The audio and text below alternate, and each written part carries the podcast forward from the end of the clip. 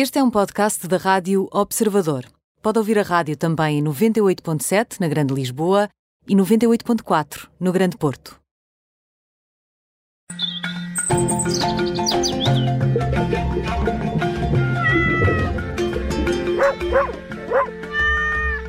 Connosco está o médico veterinário Nuno Paixão. Olá, Nuno. Olá. Ora, viva! Viva, como estão? Bem, obrigada. Oh, Nuno, tu hoje queres falar de animais comunitários. Foi, foi em novembro que foi aprovada a proposta do PAN para que reconhece e regula a figura do animal comunitário. O que é que está aqui em causa exatamente? É verdade, uh, mas depois a proposta foi aprovada na generalidade, mas foi chumbada na especialidade. Exatamente, portanto seguiu-se seguiu esse, esse chumbo. Mas o que é que está aqui em causa exatamente e porquê é que é preciso regular tudo isto? O que é que esta proposta continha que, que era de aproveitar, não?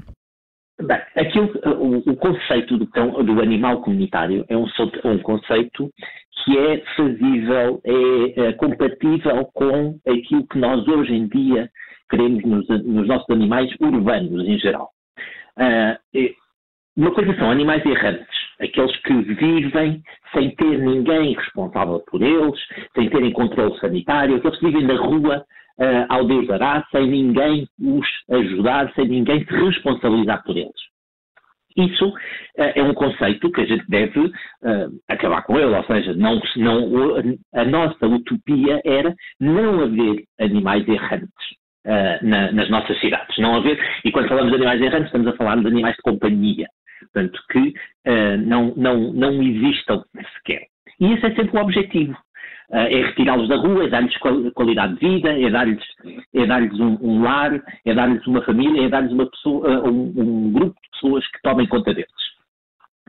Mas, mas, todos nós conhecemos em alguns bairros, naqueles bairros mais sossegados, naquelas pracetas, aquele cão que vive naquela praceta, aquele cão que vive naquela rua, um, aquele cão que até. Uh, há um exemplo de um cão que vive numa biblioteca, numa biblioteca municipal e que uh, é tratado por aquela comunidade local, por um grupo de pessoas. Até vemos então, isso, por exemplo, em escolas. Há sempre um, um gato ou um cão, por exemplo, que, que surge na, nas redondezas e que, entretanto, de alguma forma é, é adotado também pela comunidade escolar. Exatamente. E isso até é uma excelente oportunidade pedagógica, é uma excelente oportunidade para uh, as pessoas perceberem uh, respeitarem, dignificarem até alguma liberdade e alguma uh, autoafirmação uh, de, destes, destes animais. Portanto, quando, e agora uh, falo eu pela minha, pela minha opinião e não pela opinião geral, quando nós falamos de cães comunitários, estamos a falar de animais que têm requisitos, têm condições mínimas fundamentais para poderem ser considerados animais comunitários. Uh, uma delas tem que ter alguém, uma pessoa ou um grupo de pessoas, que assuma a responsabilidade de garantir os cuidados médico-veterinários, de garantir a alimentação, de garantir a higiene, de garantir que aquele animal tem condições para, para ter uma qualidade de vida aceitável. Ou têm acesso, e muitos destes cães comunitários às vezes, um dia dormem no quintal de uma pessoa, outro dia dormem na, na, casa da outra pessoa, outro dia dormem à porta do café, uh, que já toda a gente o conhece, têm acesso à comida, têm, e têm outras coisas. São animais que sabem andar na rua, são animais que, sabe, que sabem lidar com os outros animais e com as outras pessoas.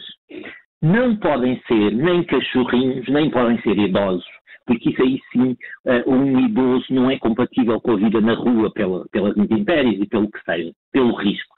São animais que devem, ou que já, entretanto, até aprenderam a ter cuidado com os carros, a ter cuidado, a cuidado com o dia a dia. Até já aprenderam a, andar, a atravessar passadeiras, como nós muitas das vezes vemos, uh, eles a pararem nas passadeiras, a atravessarem as passadeiras na altura certa. Portanto, um animal comunitário não é um animal que vive ao Deus dará. Ele tem responsabilidade, tem pessoas responsáveis por ele, tem pessoas que lhe dão cuidados. É um animal que tem um pouco mais de liberdade, porque não está só numa casa, está numa comunidade que todos eles estão de acordo com a presença desse animal aí. E Nuno, há aqui questões, eh, por exemplo, nesta, neste projeto de lei que foi, entretanto, eh, chumbado, como, como dizias, não é? Foi aprovado na generalidade, mas depois na especialidade não foi aprovado. Falava-se também aqui da questão de, hum, de, reduzir o prazo da reclamação dos animais não, não identificados e que são recolhidos por centros de recolha animal e depois também a atribuição ao Estado de um encargo com os programas de esterilização destes animais errantes ou, ou comunitários. Eh, portanto, isto é Sim. algo que, que não acontece, essa responsabilização do, do Estado e esta questão da reclamação, do prazo de reclamação, qual é exatamente, Nuno? Bem, a, a, questão da reclamação do prazo é porque às vezes ficaria, ficavam demasiado tempo fechados uh, num, num, num, local sem, sem necessidade. Uh, penso que não será esse o grande, o grande mal que a gente possa ter.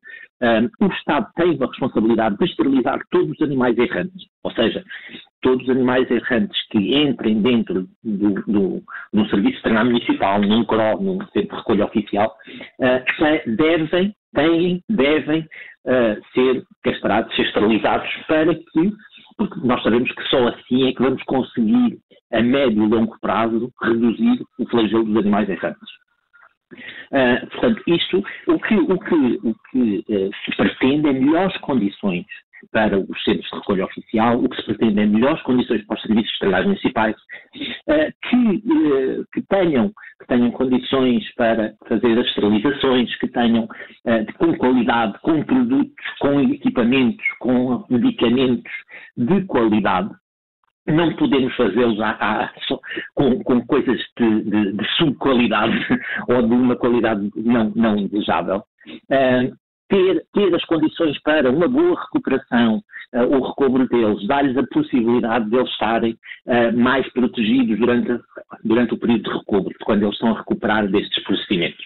Isso é um dos pontos fundamentais. Nós temos os programas de, de SED, ou seja, captura, esterilização e devolução nos, nos gatos.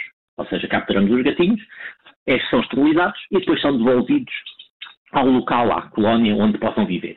Isso não é, não é possível com cães, uh, os cães não podem ser devolvidos ao, aos locais, ou seja, a partir do momento em que são recolhidos, são recolhidos, uhum. mas uma coisa é certa, tem que ser feita uh, a sua esterilização, independentemente de onde eles estejam. Uh, e, e, e as pessoas que têm mais dificuldades e que tenham um cão uh, ou dois cães, também devem ser ajudadas para que eles sejam esterilizados e que não sejam mais uma fonte de mais animais errantes. E se for preciso também, há algumas autarquias, não sei se, se, todas, não sei se a maioria, mas em muitas autarquias do país, muitas juntas de freguesia, há a possibilidade de pedir aqui também auxílio financeiro para avançar com esse processo. Sim, há. Até inclusivamente eh, existe um programa que pode ser adaptado, pode ser uh, usado a nível nacional, que é a questão do cheque veterinário. Uhum. É um programa uh, da Ordem dos Médicos Veterinários que uh, possibilita a que os municípios todos possam concorrer e que depois atribuam um cheque veterinário que pode ser utilizado nos médicos veterinários aderentes para que uh, possam proceder a estes procedimentos mais importantes, como principalmente a esterilização, mas pode ser vacinação, desparasitação, o que seja mais básico para controle da saúde pública também. Nuno, muito obrigado por ter estado connosco novamente. O Nuno Paixão é médico veterinário e junta-se a nós todas as semanas no Pet Radio. Até à próxima semana, Nuno. Obrigada. Obrigado, até para a semana. Um abraço, Nuno. Abraço.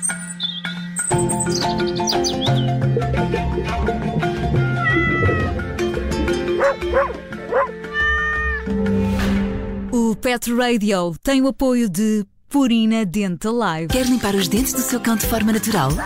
Tudo o que tem que fazer é dar-lhe Purina Dental Live todos os dias. Boa. E tudo o que ele tem que fazer é mastigar. Graças à sua forma e textura, limpa enquanto ele mastiga. E o seu cão vai adorar. Purina Dental Live reduz a formação de tártar com uma ação avançada de limpeza natural. Também disponível para gato. Para já são sete e meia da tarde.